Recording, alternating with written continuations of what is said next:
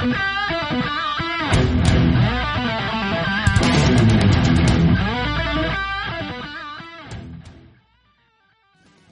a todos y bienvenidos al primer programa, al primer podcast de Gabo Te lo dijo. Se luchó, dimos todos nosotros en la cancha y finalmente nos encontramos por aquí, por fin en formato podcast.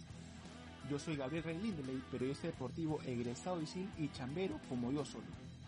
He sido conductor en todas las canchas y comentarista en el tiempo ambos programas de ISIL para el formato de Spotify.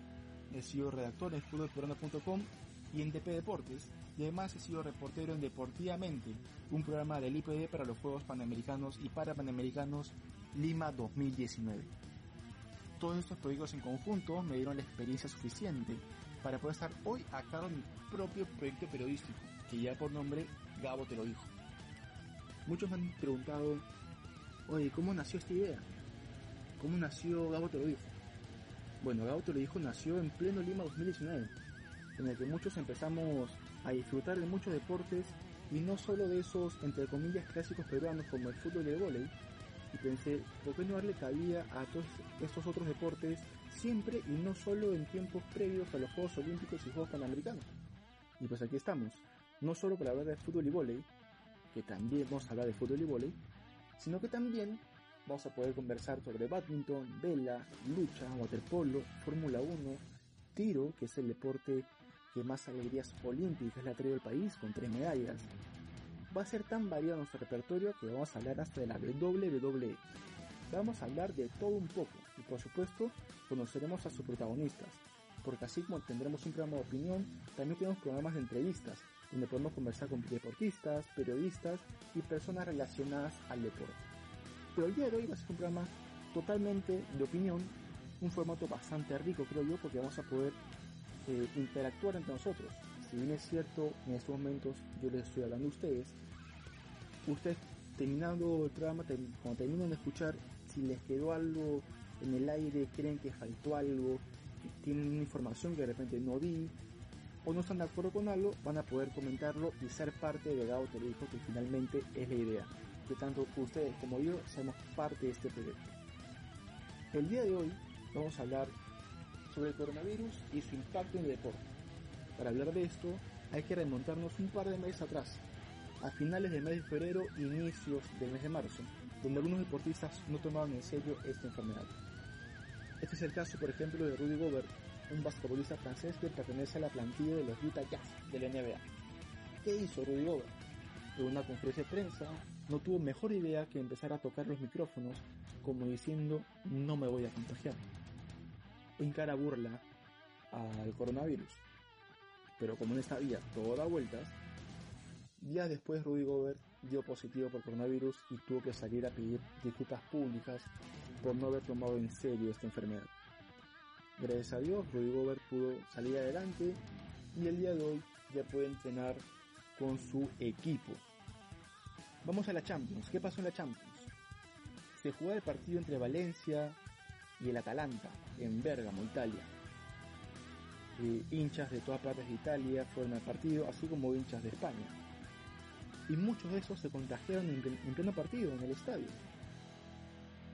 Lo que hizo que al volver ellos a sus ciudades natales, eh, fueron a propagar el virus a lo largo y ancho de Italia y España, ambos países que han sido los más afectados en Europa por el coronavirus. Creo yo, eso es una opinión totalmente personal, que fue uno de los factores por los cuales el índice de contagios eh, fue tan alto en estos países. Si bien es cierto, no es el único factor por el cual eh, fueron tan golpeados, pero sí creo yo que es un punto a tomar en cuenta, porque por cada contagiado contagian a tres personas. Entonces, si se contagiaron, por ejemplo, mil, estos mil contagiaron a tres mil, y estos tres mil contagiaron a nueve mil, y así sucesivamente. Entonces creo yo que también es un factor determinante lo que pasó en los partidos de Champions. Pero no solamente el básquet y el, y el fútbol se han visto afectados, sino también otras disciplinas, como por ejemplo la Fórmula 1.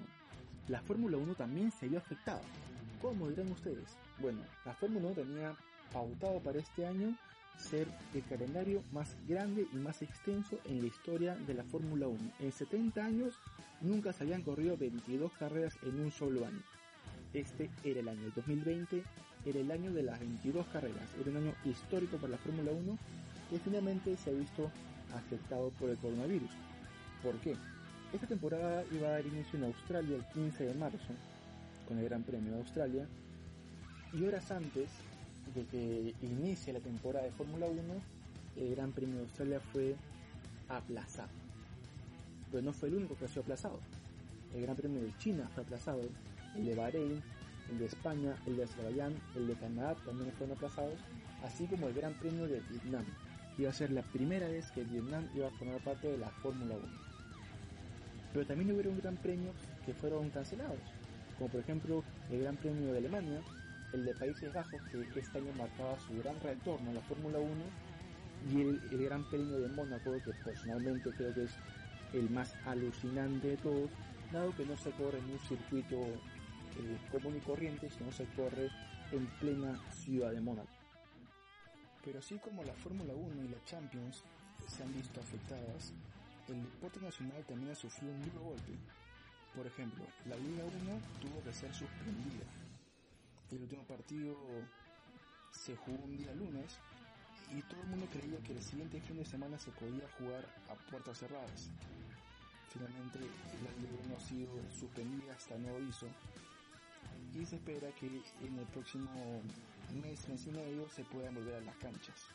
Pero salimos un poquito del fútbol y entrando a otros deportes, tenemos el caso de Daniela Macías.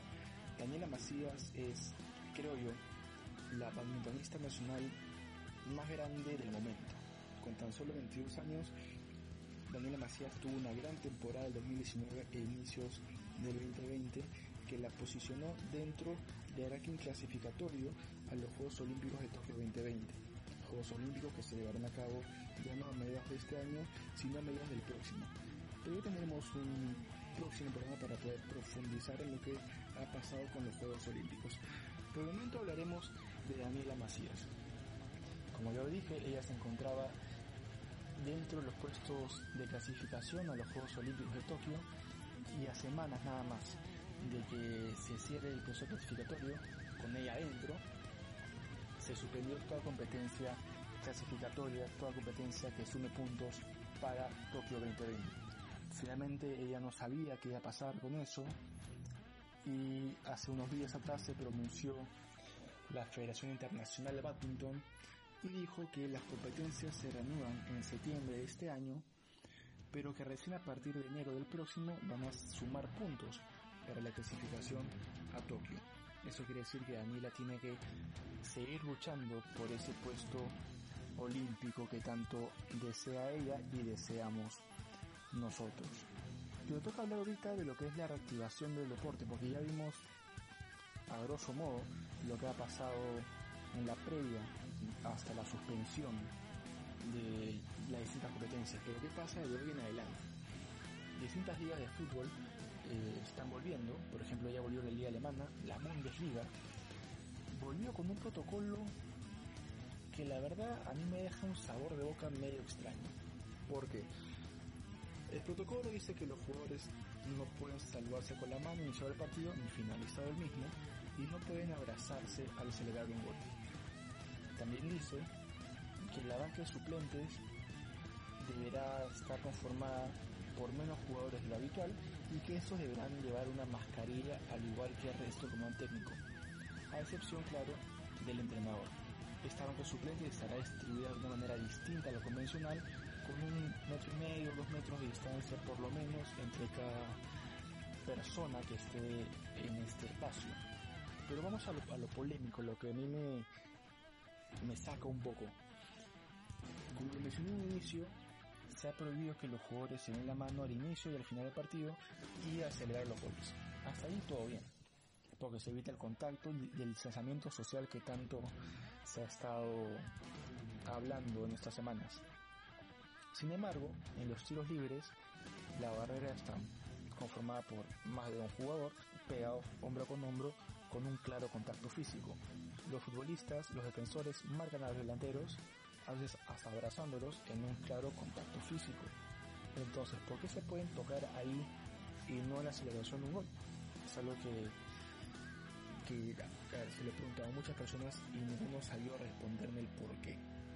Me imagino yo que con el pasar de las semanas y el reinicio de ligas, porque se reinicia la Liga Española, se reinicia la Liga Inglesa, se reinicia la FA Cup, eh, estamos a nada que se reinicie la Liga 1 Movistar, se van a ver protocolos distintos, tomando en cuenta tal vez lo que ha hecho Alemania, pero mejorando algunos aspectos y creo yo que el tema de celebraciones y saludos es algo a mejorar.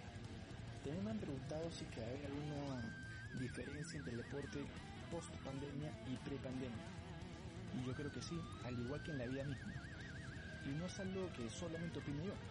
Porque por ejemplo, Lionel Messi, el astro argentino ídolo del Barcelona de España, declaró y dijo, pienso que el fútbol, como la vida en general, no volverá a ser igual.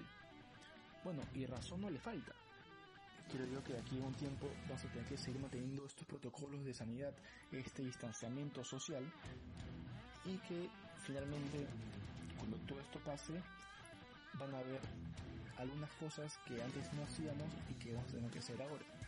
Que tener cuidado con la higiene de uno mismo, que tener cuidado con la higiene de los lugares en los que va, ya sean supermercados, sean centros comerciales, sean estadios de fútbol, sean clubes recreativos, sean clubes de entrenamiento, gimnasios, a donde fuese. y los protocolos de sanidad van a que ser totalmente distintos a los que eran hasta el mes de febrero de este año. Y así como eso, también van a haber algunas cosas que van a tener que cambiar en nosotros, como por ejemplo el uso de mascarillas cuando tenemos algún síntoma de alguna enfermedad para evitar así el contagio. Ahora, se ha hablado mucho de que los deportistas, los futbolistas, usarían mascarillas para realizar sus disciplinas deportivas. Y es algo contraproducente, creo yo, creo que es algo totalmente jalado de los pelos. Porque esas mascarillas dificultan la oxigenación. Entonces tú no puedes mandar a un deportista de alto rendimiento a realizar su deporte con una baja oxigenación o con, digamos, una oxigenación no adecuada. Por eso creo yo que el tema de que los deportistas usen mascarillas queda totalmente descartado. Bueno, lógicamente hay muchas más preguntas que están en juego ahora y estamos recién conociendo algunas respuestas y quedan muchas dudas todavía en el aire. Hay mucho más por decir sobre este tema y un solo programa, como tú comprenderás, queda corto. Por eso para la próxima semana estaremos con un gran amigo mío, el gran Fernando Loza, él ha sido conductor de modo crema, trabajó conmigo en Teletiempo, en todas las canchas y también en DP Deportes, y además es integrante de Pase Gol. Él nos va a acompañar para hablar de este tema y de varios más, así que no te puedes perder nuestro siguiente podcast que va a estar realmente alucinante. Vamos a estar contigo por aquí cada martes, pero además nos puedes encontrar en todas nuestras canchas, en todas nuestras sedes, en todas nuestras redes, en Facebook, Instagram y Twitter como arroba Gabo te lo dijo. Y además puedes visitar nuestra web www.gabrayLindley.com vas a encontrar mucha, mucha más información sobre deportes y notas que te van a recontra vacilar. Porque así como deporte también tenemos una nota sobre el contenido deportivo que vas a poder encontrar en Netflix.